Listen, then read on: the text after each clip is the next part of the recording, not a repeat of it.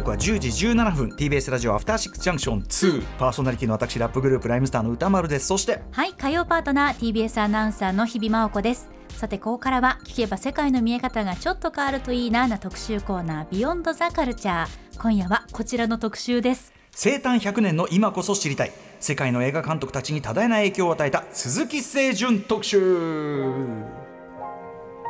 えー、清純美学なんてことを言われます。独自の映像美でカルト的人気を誇るまさにカルトムービーね感じですけどもね、えー、鈴木清純監督その影響は日本のみならず世界の名だたる映画監督たち、えー、ウォン・カーワイジム・ジャームシュクエンティン・タランティーノニコラス・ウィンディング・レフィン、まあ、いろんな何でもいいですけども、あのー、まあ、非常に影響を与えていると。で、これ、公言してなくても、これ、あ、鈴木清純っぽいなっていう取り方している映画いっぱいあるわけです。えー、そんな鈴木清純の特集でございます。はい、生誕100年ということで、それを記念いたしまして、ロマン三部作と呼ばれる、すごいネル・ワイゼン、かげろう座、夢路、この3つの作品を 4K デジタル完全修復版で上映する特集、清純リターンズ in 4K が今週の11日土曜日からユーロスペースほか全国で順次開催となります、はい、何を隠そう私長年の鈴木清純さんファンでもございますので、うん、なんとか特集できないかとずっとずっと伺っていたともうこのタイミングだということでで誰とやろうかなってもうこの人しかいない。ねはい、えー、ということをお呼びしております。今夜は鈴木清純監督まあ入門特集って感じだと思います、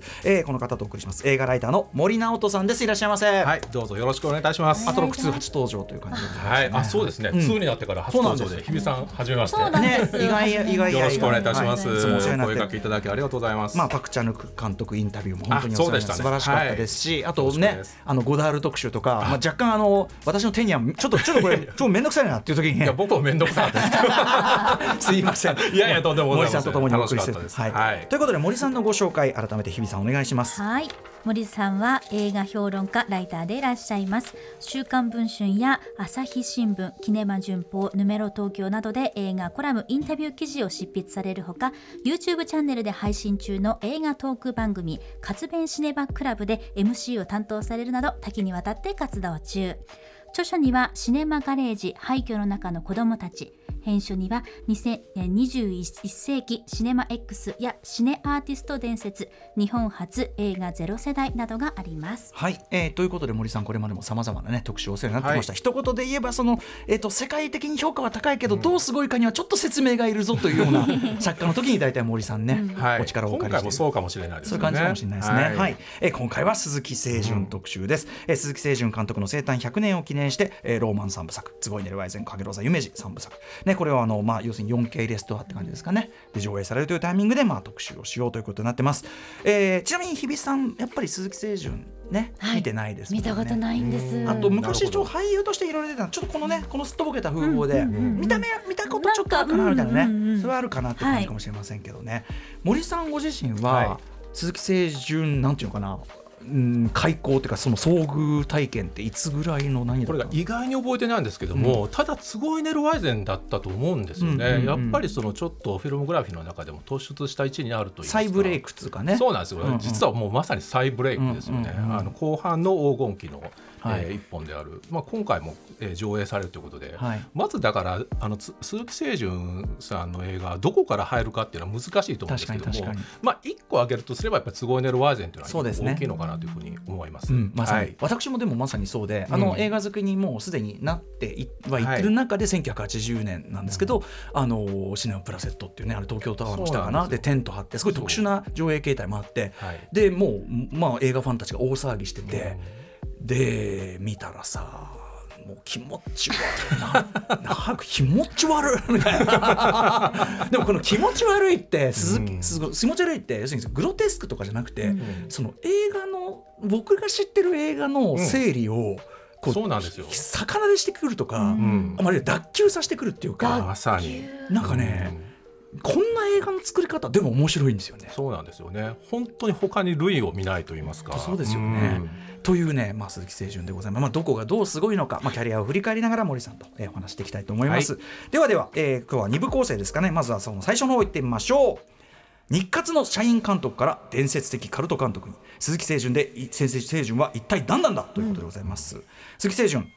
どんな監督という言い方ができましょうか、うん、ちょっとフィあのキャリアを振り返りながらはい。じゃあもうちょっとガッと言ってみたいと思います、うんうん、まあ一言で言うとやっぱりカルト・オブ・カルトってことですよね、うんうん、あのさっきも言いましたけどもとにかく類を見ない、まあ、とんでもないことをしがちな映画監督といいますか、はい、まあでも得意ですごくその粋なシネアシストとしてあの世界中のまあ映画人やマニアから熱狂的に支持されている監督ということになります、うんはい、あとご本人のやっぱお人柄とか佇まいとかも独特のカリスマ性にあふれておりまして、ね、なんていうか仙人みたいな見た目で。仙人なんですよね。ですっとぼけてとにかく。すっとぼけ仙人のあのっていうタイトルの著作もありますよね、ね、ずるいのよ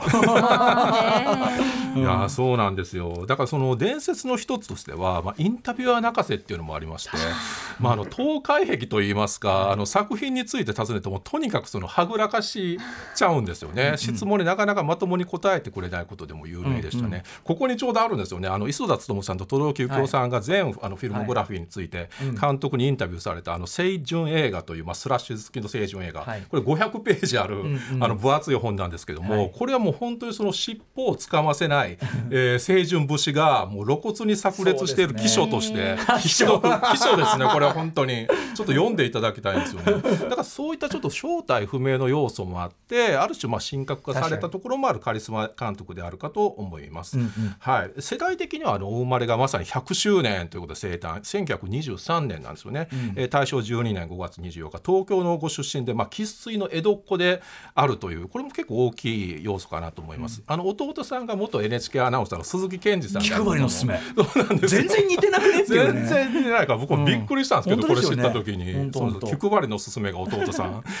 ね、全然気配りしてないそうなんですよ。逆真逆ですね、ある意味。そうなんですよ。で映画業界には本当その戦後すぐに、えー、最初は松竹に入社されるんですけども、うん、まあ間もなく日活に移籍されて、まあ、日活専属のその職業監督ですよね。当時その昔の監督はねそういうもんでしたよね、はい、社員として。そうなんです。撮影所システムというものがあの機能していましたから年に本当3本とか4本とかっていう、えー、猛烈なハイペースの体制で、まあ、いわゆるプログラムピクチャー、えー、日活ですから歌謡映画ですとかあのアクション映画を撮っていくわけですね。うん、で当初はまだその会社が要求するその行動にのっとった作風の領域を、まあ、なんとか守っていると言いますか。まあジャンジャンル映画そうなんですよね。青春映画とか青春映画とかアクション映画とか、まあ、そうなんですよ。まあもっともそれでも今見ればやっぱりちょうど同時期のそのフランスのヌーベルバーグに近い、うん、なんで、えー、ちょっと即興性ですとか、まあ、のちにあの脚本崩しっていうふうに言われるんですけども、うん、あの得意性はやっぱちらほら見られます、うん、ただまだ爆発以前の領域と言っていいんじゃないかと思います。初期のフィログラフィーは。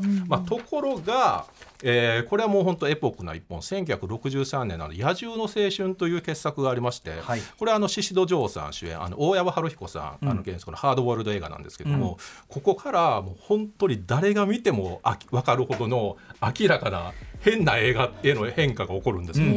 えー、例えばですけどもパッと思いつくところではあのマジックミラーを使ったあのキャバレーのセットですとか、はい、下からこう見えるねやつね、はい、なんでっていうようなあの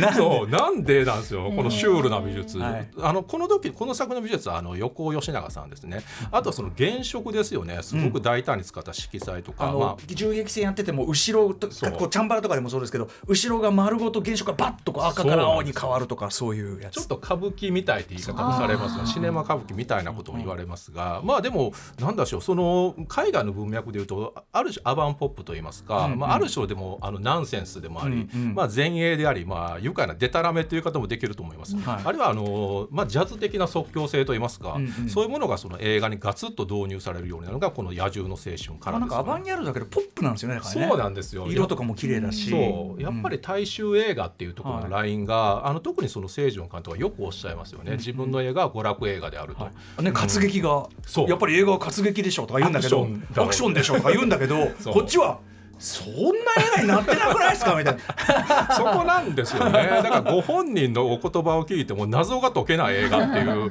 だからこんな分厚い本がいっぱい出ると思うんですよ。逆に出ちゃう、ね、そうなんですよね、うんうん、で次のその「悪太郎」っていう映画があるんです。この映画そのものはまあ比較的オーソドックスなんですけどもただその美術監督のその木村武夫さんと初タッグを組むのがこの「悪太郎」木村武夫木村威力の威で武夫ですねそうなんですよ、はい、この清純木村武夫タッグがもうすごい黄金コンビで、うんその後あの関東無宿肉体の門春風伝に、えー、入れ墨一代、えー、河内カルメ東京流れ物喧嘩エレジーなど、まあ、本当に今も伝説として語られる改作奇作群ですよね、うん、まあ、個性爆発っていう感じになって、うん、それは本当にその、えー、木村さんの前衛的なセットとあと清純さんの演出、まあ、後にその清純美学とも称される、うん、まあ、得意なスタイルを華麗に炸裂させるという次第でございます。ただそうなるとやっぱり大衆受けいわゆる大衆受けからはちょっと離れてくるわけやっぱりみんなねアクション映画、うん、当時なんか本当今今のテレビじゃないけどみんな行って、そうなんであ悪者やっつける映画見て、スカッとする、ね。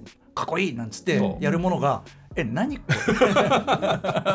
あの予定調和はある種求めていくのがプログラムピクチャーだと思うんですけどもなんかぜなんか変なもの見せられたんだけどみたいにな。っていってそうなるとやっぱり会社のあのお偉い人も眉を潜め出す。ただその分一部マニアにはやっぱりその熱狂的に受けるようになるっていう、当時だったらやっぱりカウンターカルチャーというか学生運動かも含めてそういう反骨の若者たちはね好きでしょうから、はい、まさに60年代独特のあの,、あの感じですよね、うん、で1967年にこれ今もすごく人気のある世界的な作品なんですが「殺しの楽園」うん、これを発表するんですけども、まあ、当時のその日活社長の堀久作さんにあの訳のわからない映画ばかり撮るなと怒られて、日活をクビになる。これすごくその日本映画史では重要な事件として、はい、大事件。はい大事件なんですよ有名。ただその清純監督曰くその社長には1本目からずっと怒られてたらしいんですけど。ついだからずっと怒られ続けて ついに行き地に達したそうなんですよ、うんうん、あのリミットを超えちゃったっていうのがこの殺しの楽園らしくて。まあ殺しの楽園は本当にあの話的にもね、はい、最後とかもえー、っていう。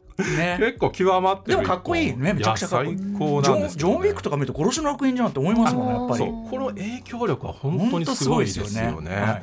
まあ、でもやっぱりもうその清純さんにはファンがいっぱいついている抗議したファンとか映画関係者ですよね。あの鈴木清純問題共闘会議、まあ、通称略称、えー、清純共闘というんですけどもそれを結成して、まあ、批評家ですとかジャーナリストその他あの藤田俊也監督、まあ、ビンパチ監督とも言いますが、藤田俊也監督ですとか、うん、えー、まあ、弟子筋といいますかあのお弟子さんに当たるあの大和屋淳さんといった、まあ、日活の近しい面々さらにあの大島渚監督ですとか若松浩二監督といった、まあ、日活以外のあの監督さんたちがその清純さんをこう支援するという動きが起こりましてやっぱりその同じ作り手にすごくその愛され尊敬される、うん、まあ、クリエイターズクリエイターという言葉がありますけどそういう色合いが強い監督さんなのかなというふうにも思いますね、はい。はい、しかしこれ、うん、運動としては盛り上がったけど結局映画は撮れないままだった、ね、撮れないんですね。やっぱり体制の力は強いと言いますか、うん、あのー、そうなんです。今みたいにインディー映画シーンなんてないし、ね、そうなんです。はい。なかなかここは難しくてだから知らないまで10年経っちゃうんですよね、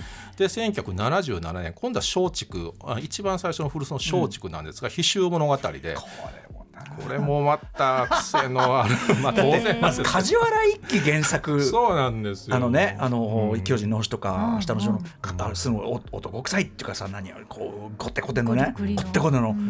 梶原一騎と鈴木清純ってどういう取り合い？背脂増し増しみたいな、あの、ね、別全く水と油なんだけどどっちも端っこいみたいな。いやおっしゃる通りですね。でも最高大好きですけど、いやめちゃくちゃ面白いですよ、ね、これなんかもみんな困惑したでしょ。10年ぶりに撮る映画なんでこんなまた。だからまあ清純教とラインの方はまあそうだろうってなったと思うんですけど、また変なの撮っちゃったみたいな感じ、ね、一応メロドラマなんだけど、うん、変な気持ち悪い。そう。ちょっと風刺感もあったりして、ね、なんせまあ変な映画ですね、うん、じゃあその空白の10年はまあ何をされていたのか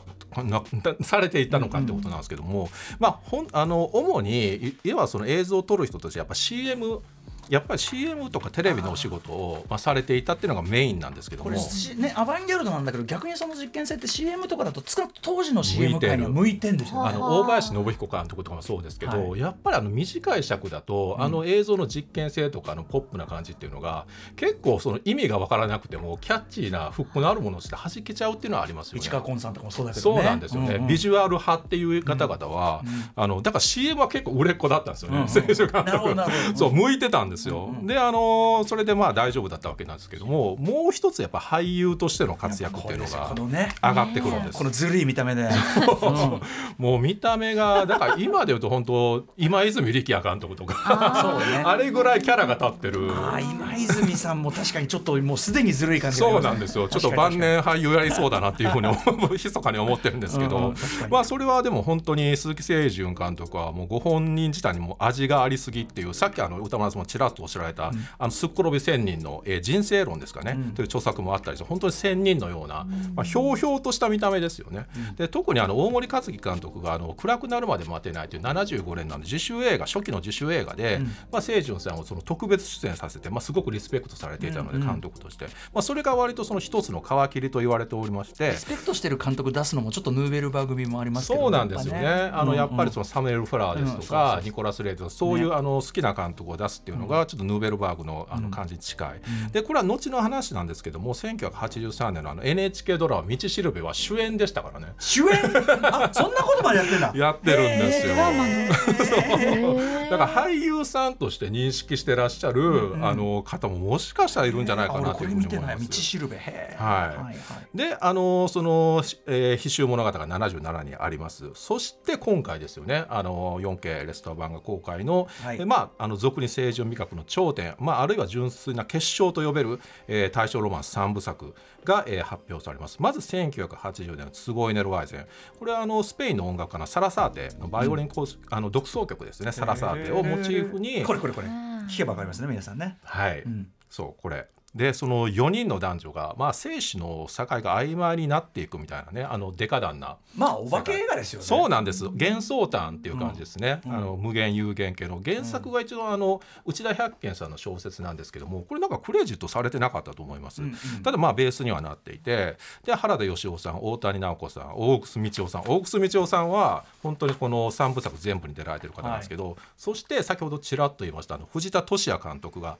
俳優さんとして出られてる、ね、いい顔してんだまた。めちゃめちゃいい造形がいいんだ藤田敏そうなんですよ、ね、このビンパシさんもまた俳優として、うん、あのツゴイネルワイゼンは最高で、うん、あのめちゃくちゃいい。でこれがそれまではその日活あるいはその松竹で捉えたわけですけどもあの荒戸源次郎さんのプロデュースですよね、うん、あの後に後にあのどついたるねんとかも、はい、えー、手掛けられる。あの赤目、えー、四十や滝真珠未遂の監督とかもされてますけどもその荒戸や、えー、源次郎さんのプロデュースで要はその清純監督にとっては、えー、初のインディペンデント映画っていうことですよね、うんうん、つまりその妥協せずに会社の行動とか縛られずに、うん、まあ思う存分自分のやりたいことを100%やれる映画もしかしたらこれが初めてと言っていいのかなっていうふうにも思うんですよね。でこれがあのこれまでだからカルトな評価だったんですけどこれは結構ガツッと王道の評価を得ちゃうんですね。いわゆるだからその記念順の年間ベストとかそう,、ね、そういうところでやったりそう。いう感じ。権威もついてきたようやくっていう、ね、ついにそうなんです。こんな変な映画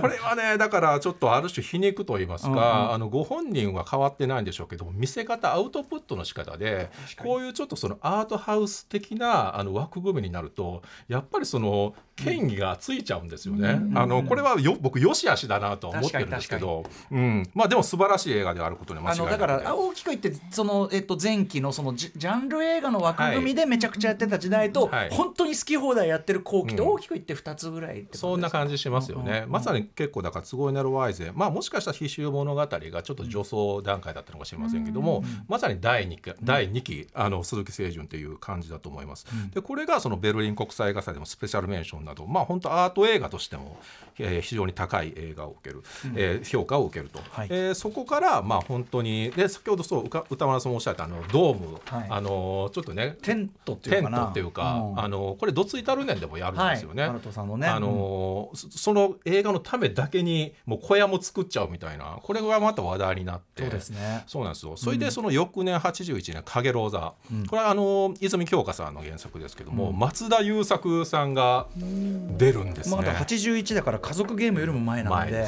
そう、うん、あの東映のアクションスターの遊戯シリーズとかの後ですよね、ちょ矢印スペシャル80でしたっけだからそうですね70か80ちょっとイメージ変を図り始めたただのアクションスターじゃない感じを出し始めた、あの横浜 BJ ブルースとか、その後ですね、ちょっとそのご本人も新しい境地に踏み出そうしたいっていう、えー、思いがあった頃だと思います。だからまあ言ったその影ローザの体験が家族ゲームですとかそれからですとかえー、花の乱とかにもつながっていくのかなというふうに思います、うん、でやっぱりまた大楠道夫さんが出られてて、はい、えー、加賀まりこさんそしてあの、えー、あとアナウンサーでもあるあの楠田絵理子さん。がね。素晴らしい、うん、皆さんもあ最高でしたね。あとの中村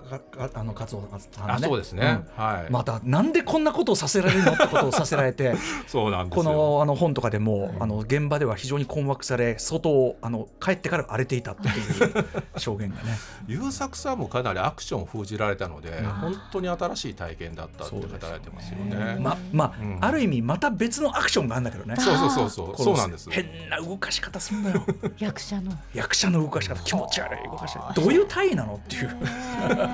でも本当にある種アクション映画なんですよね。ねやっぱりその身体をどう動かすか、うん、ただそれがまあ変な動かし方をするというそうですね。はいアクションでございます。ちょっと後ほどそのあたりを伺うかもしれない。はい、でその10年後ですよね。91年の夢二これはまあ、あの大正ロマンを代表する画家、えー、絵師ですよね。竹久夢二を、うん、あの澤田研二さんが演じいた、えー、一本でございます。これ間にカポネ大いにそうなんですよ。85年にカポネ大いに泣くがあるんですよね。であの影ローザと夢二っていうのはあの木村武夫さんの美術ではないんですよね。うんうん、あの木村武夫さんの美術はそのカポネ大いに泣くであの夢二の後のピストルオペラと、うん、まああと一作になったオペレッタたぬき御殿これはあの武夫さんの美術なんですけども、うん、あの影ローザと夢二は違います。うんうん、ただまああのこの3作っていうのは、えー、やっぱりあのちょっとえー、清純さんの中でも、まあ、かなりその、えー、大正ロマンというそのカルチャーと、うん、まあ、最高の融合を果たした、えー、突出した三部作として、ね、あの今も知られております。はい、はいえー、というのがまあ今回 4K で出ますよと、はい、でさらにこれあのご存知ない方ね言ったら意外に感じるかもしれないけどアニメあでアニメでは活劇っていうかある意味あ確かにアニメ作品をやっているルパン。三世、ね。はい、ルパンなんすわ実は、う。ん、これはその先ほども言いましたけどもあのまあ弟子室日活の後輩にもあたるあの監督脚本家の大和屋淳さん、うん、えー、大和屋さんは早いうちにその日活を退社されてまああの若松プロだとかちょっとインディペンデントな、はい、あのフリーランスの活動になるんですけども、はい、えー、彼がその鈴木清純さんをその中心にしたあの脚本家グループあのグリュー八郎っていうグループがあったんですよ。うん、まあ、それはもう結局あの殺しの楽園しか、うん、あの形にならなかったっていうその伝説のグループなんですけども、うん、まあ、そのメンバーでもあってその経由であの、えー、清純さんがそのテレ,、えー、テレビアニメ「ルパン三世」の第2シリーズですよね。その監修をやられたり、あと85年その「ルパン三世バピロンの黄金伝説の」これは監督もされております。あのちなみにあの宮崎駿監督のカリオストロの城名作ですけども、うん、最初はやっぱり清純大和やラインが手掛ける予定だったらしいんですよね。えー、そう、まあ、全然違うものになったと思うんですが、ねうん、でもなんかそのだから活劇やっぱり映画はアクションだよ活劇だよって言ってるのは、別に伊達屋説教じゃないっていうか全然。やれるならやりたいってことですよね。そうですね。だからその応用ってことだと思うんですよね。あのやってることは同じなんだけどもどういうアウトプットで出すか。その回路がやっぱりまあ、天才っていうか、奇才。変,、変なだけなんだと 思います。というような、まあ、キャリア。を送ってきた鈴木清純監督でございます。ということでここまではざっくりこのフィルモグラフィーだったわけですが改めて鈴木清純監督ではではどういう社会変だとかね気持ち悪いとかいろんなこと言ってますけど 言いたい放題言ってますけども。えどんな特徴があるのかお話していきましょう。日本だけじゃない世界中に影響を与える清純美学とは。はい。ということで鈴木清純監督作品特徴をいくつか挙げるのは分かりやすいっちゃ分かりやすいですもんね。そうですねまずその清純美学っていうのは先ほどちらっと言いましたけど大前提として、まあ、周りが言った故障であるっていうことはありますよね。ご本人がいやこれが清純美学だよとか絶対言わない。絶対言わねえ。絶対言わない ですよね。むしろやめてくれよ系だと思う本人はえ普通ですけど？そうもうまさにそうなんですよ、普通ですけどだと思います、だからその特定のなんだろう意識されたスタイルがあるわけではないっていうのはまあ大前提ですよね、あのだってご本人に言われると本当言わせると本当にすごいネルワイゼンもアクション映画ってことになりますから。ただその分かりやすさってことで言うともう見れば分かるってところで言うと、とやっぱり例えばその意表をつく大胆なカッティングですとか、うん、まあ、色彩ですよね。斬新な色彩感覚。あの原色ギラギラみたいな、はい、あとはその短美的で有限な世界観ですとか、うん、ああるいは何でしょう。そのモダニズムとアバンギャルドの融合ですとか、うんうん、あの世代的には割とこのモダニストっていう感じだと思うんですけども、うんうん、やはりそのでも映画を見れば本当にその鈴木清純さんでしかありえないサインっていうものが、はい、確実にあの刻まれまくっていると、うん、あとその精神的にはその戦中派っていうあの戦争体験も実はかなり、あの大きいはずです。であの特にその大正ロマン三部作に言われるのは特にそこのこの三部作で際立ってる部分でいうとその単美性や幻想性ってことになると思います。でそれを支えているのがやっぱり色彩美術、あのビジュアルですよね、はい、やっぱりそのだから今回 4K っていうことですけど、うん、僕まだ 4K 版見てないんですけどバキバキ。歌丸さんご覧になったってことで。バキバキですよこれ。これはねちょっと本当に見た方がいいと思います。です。よね、うん、なんか僕もちょっと劇場であの絶対見に行こうと思ってるんですけども、夜悪い夢見ると思います。より鮮明なあの清純の悪夢が、でもやっぱりその変なんですけども同時にそのエロティックといいますか、まあ、すごくその官能的な世界ですね。エロスはありますねそうそうなんですよ。やっぱりその色っぽさっていうことはあの清純さん、まあ、粋であの江戸っ子のあの粋っていう感覚ですとか、これはやっぱりあのすごくその、えー、清純センスっていうことを考えるときに重要で、特にあのあのツゴエネルワイズにすごく有名なシーンっていうのがあの大楠道夫さんがあの腐りかけの、えー、水蜜糖ですよね、うん、あのもう本当に売れ切った、うん、あのもうギリギリのやつを、うん、あの食べるんですよ、ベロベロと、あれがもう本当にそのエロいっていうのが、もうずっと言われてる名シーンとして、あの言われてることなんです、ね、それと次になるように目玉舐めたりね。そうなんですよ、ね、そうそう、本当だからあのそういうエロスですよね。でやっぱりその、えー、ツゴイネル・ワイゼンではやっぱ木村武夫さんが美術をやってらしてこのタッグっていうのはやっぱりその全体のフィルモグラフィーを考えてもすごく大きい。やっぱりその木村さんと組むことでその清純さんの頭の中にあるイメージをその具体的にアウトプットする術を、うん、えー、術を掴んだんじゃないかなというふうに思うんですよね。でその木村さんもその晩年になってから監督もされるんですけども、うん、あの2004年からあの「無限さすらい」っていう映画ですとか、やっぱり逆に清純っぽいなって思いましたから、なんか近いものが。多分木村さんと清純さんってあるのかなと思います。すねはい、あとねさっきからちょいちょい言ってますけど例えば役者の動かし方っていうかそれこそアクション、はい、多分鈴木誠純にとってのアクションなんだろうけど、はい、見た人に強烈な違和感と印象を残す変な動かし方、うん、だからその自分だとこうは動かないって動かし方です、うん、明らかに不自然な？不自然。例えばその夢二でささ頭の方で沢田研二さんが、はい、わっと驚いてこう後ろにこう椅子に座ったままこうつんのめるんですけど、変なもう変な本当に。そうなんですよ。ちょっとねこうこうこの形この角度でしかありえない変さとか。そうですね。あと影ローザでね、まあ、ちょっとこう男女が絡むというところとかで、一体これはどういう形なんですか？みたいなことやったりあとすごいねワンデご丁寧に、はい、あの原田芳雄さんがまあ死んでんのかな生きてんのかなみたいな時にご丁寧にずっと手をこう そう幽霊ポーズ。実はやってる。実は実はやってたりとか、はい、あの動きのセンスっていうか、うん、あれ何なんだろうね。そう僕もそれはどっから来るのかなと思うんですけどもちょっと主なあのからくり人形ですとか、うん、ああいうちょっとドドール系ですよね。人形もよく出ますもんね。そうなんですよ。ちょっとその人形愛好的なあの感性っていうのはあるんじゃないかなっていうのはずっと思ってますね。ちょっと人間っぽくないという感じだね。だからそのオブジェなんだけども生命を持った生命と肉体を持ったオブジェっていうイメージ。で俳優を使うっていう感じが、ね、さっき今回の「青春 4K」の予告見てただけで、はい、その動きの奇妙さ、うん、ちょっとちょっと夢に見る級じゃない？本当に一瞬でもわかる。あの何これ？宮崎真澄さんがこうやってこうやって寄ってくるとことかあのあれ夢二なんだけど、何これ？でもあります。やっぱ色、うん、あとやっぱ色が語るガビガビっとしたのが本当に悪夢みたいな、うんね、一瞬でもえ何、うん、え何？今の動き何？な今の何？みたいな情報量がとっても多いあのあのダイジェストでしたね、だから話はなんか話は割とこう例えばジャンル的であっても、うん、なんかそのこっちの映画ってこういうもんでしょみたいな思い込みを、うんうんうん、なんかそうです、うん、ちょっとひっくり返してくるっていうかなんかちょっとつついてくるっていうか揺さぶってきますよね。揺さぶってきますよね、うん、こうは動かないだろうというふうふうに動いたり。ここでは切らないだろうってところで終わる。そう切ったもっと言えばえここでは終わらないだろうってところで終わったり。そうなんですよ。見てる側の思い通りにはいかないんです、ね、いかない、そうなんそれが気持ち悪いけど気持ちいいみたいな。癖になる。癖になる。鈴木清純の映画でしか味わえない。いやこれ見ないとなんですよね。感じなんですよね。だからあの影響は与えてるんですけど、多分ご本人の整理っていうものが強いので、完コピって無理ですそうだね。あの雰囲気色使いとか、はい、あのこういうところは真似できるけど、鈴木清純映画そのものをコピーは不可能って感じですよね。不可能なタイプだ確かに確かに。はい、ちなみにえっと先ほどからずっと言ってる世界的な影響の広さっていうところで言うと、はい、えー、どんな人が公言してたりするんでしょうか？でもまずはやっぱりもう当たり前かもしれないですけど、クエンティン・タランティーノですよね。ねあのキルビルのね、うん、はい、あの東京のシーンとかはやっぱり。もう完全に清純経由。ただまあタランティーノの場合はもう清純だけじゃねえだろうっていう、うんうん、ちょっと混ざりすぎてて。あのいろいろマヨネーズとかいろんなの入っててちょっともうよく分かんなくなる。分かんないですけど まあでももうタランティーノレベルまでいくと清純作品ってもう基礎教養っていう理解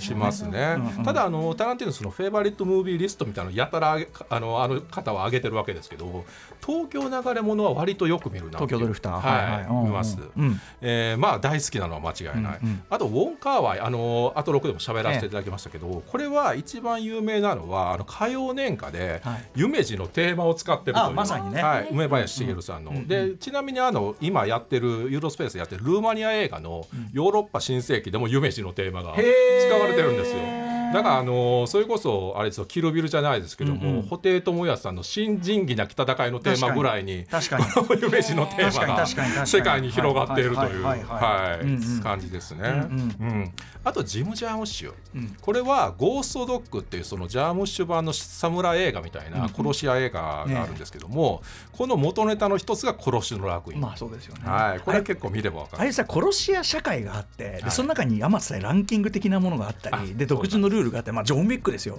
はい、ですごい殺しの楽園っぽいっていうか、そうそうそうそう、あの宍戸城さん演じる主人公が殺し屋ランキングナンバー3で、なぜか3位なんですよ、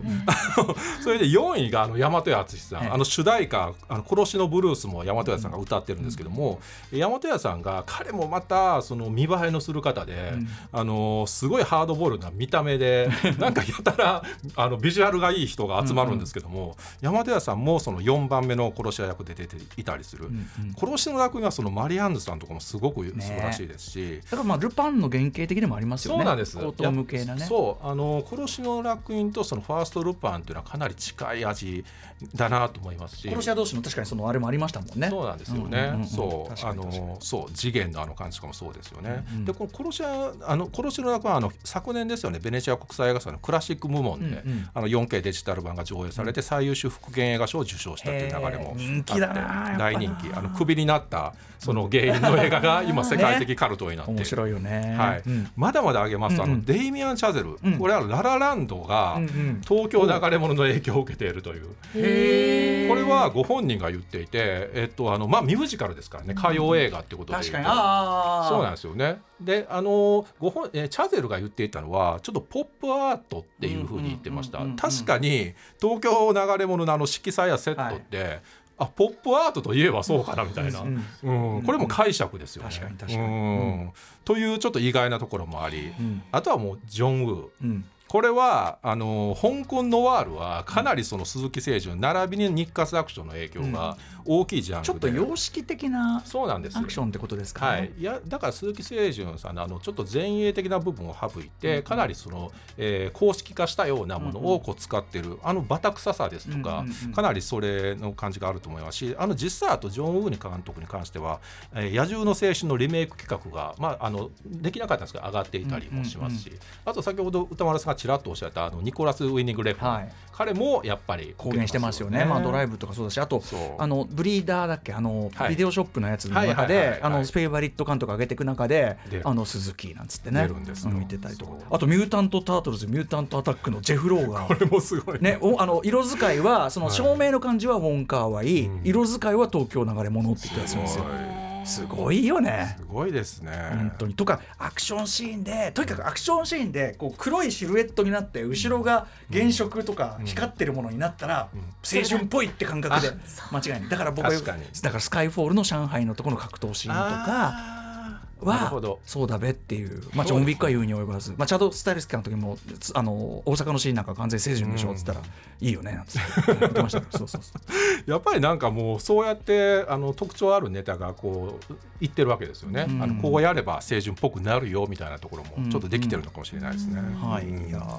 でもあの一方でなんか例えば「喧嘩エレジー」とか、はい、割とこうちゃんと分かりやすい青春映画というかそうですね。そういうのも実はちゃんと撮れるっていうね。そうそうそう、あのそうなんですよあの、まあ、悪太郎っていうのは同じ系譜ですかね、青春映画で、喧嘩エレジーは、あの当リアルタイムではすごくその初期では評価された鈴木清純監督の作品で、まあ、ちゃんとした映画ですよね。そうバンカラ青春映画、まあ、ちょっと桜の散らし方とかいろいろ特徴あるけども。あります、あのシーンシーンはやっぱりちょっとその異常な 感覚があ明らかに出てるシーンはあるんですけども全体が割とウェルメイドで、うん、まあ、モノクロ映画っていうのもあって、まあ、あの殺しの楽園とかモノクロですけども「喧嘩エレジー」とかちょっとまた、えー、違うあの見方あの226事件がちょっと絡んできたりとか、はい。うん、まあ、これはこれで面白いですねすごく、ね、ちなみに僕はあの河内カルメンがすごい好きなんです。めちゃくちゃいいですよね。女性映画っていうかなそういうラインもあって、はい、これもねでも変なんだ。もうなんて言えばいいのかなもう。はい。というはい、僕も肉体のもんとか肉体のもんとか女性が、女性がっていうかな、まあ、その女性の生き方ラインっていうか、そういうのもあったりして。ありますね、はい、というような鈴木清純監督ねまあ我々がいろいろ口で言ってもですね皆さんこれをはるかに上回る、はい、あの私森さんもきっとそうだと思うけど、好きで何度も見てても見るたび普通に驚きません？驚きますね。それすごいですね、うん、驚きますやっぱね、あのなんていうかなありえないのよいろんなことが。何なのこの映画みたいな。毎回毎回何なんみたいな。とかなんでそんなことすんの？みたいななんですよね。楽しいんですよね。すごく面白いですね、うん、といったあたりで、えー、改めて鈴木清純監督生誕100年を記念した特特別上映、えー、お知らせしておきましょう。はいロマン三部作と呼ばれるすごい寝るワイゼン影ローザ夢路この3つの作品を 4K デジタル完全修復版で上映する特集。SEIJUN、えー、 RETURNS in 4K は今週11日土曜日からユーロスペースほか全国で順次開催です。あのパンフレット？パンフレットもすごい素晴らしいということで。ほとんど小冊子級にねもうあのすごい内容でしたね、うんうん。まあ、これちょっとそのゲラをあ。のお借りして僕まだ見てない。このすごいですね。すごいですよ。普通に研究書研究書ですね。これは買わないとまずいな。あとあと今回の「青春リターンズ・イン 4K」の予告編さっき日比さんに見てもらったやつ、はい、あれあの監督っていうか作ってんのあれですって。あのこちらあみこの森ゆうすけさん。さすが。さすが。今回そうかあの推薦コメントも載せられてましたね、はい、森さん。か。才能ある才能あるはいということでぜひ皆さんあの鈴木清純あのまずは都合に寝るワイゼンあたりから、はい。うん、ご賞味あれといった感じでございます、うん、森さん他に、えご自身のお知らせことなどぜひお願いします。はい、えー、特にございませんが、えー、あのこの特集にはでも僕も通うつもりですのであの、劇場でお会いできたらと思います、はい、はい、ということであの今後ともね森さんいろいろお世話になるとよろしくお願いいたします。本日は生誕100周年の今こそ知りたい世界の監督たちに多大な影響を与えた鈴木清純特集でした。森さんありがとうございました。ありがとうございました。えー、そして明日のこの時間は国産 RPG クロニクルポケットモンスター編です。ビッグタイトル来てしまうポケットモンスター編の前編です、え、解説してくれるのはもちろんボードゲームプロデューサーのドーステルマイヤーズ代表渡辺則明さんです。After Six Junction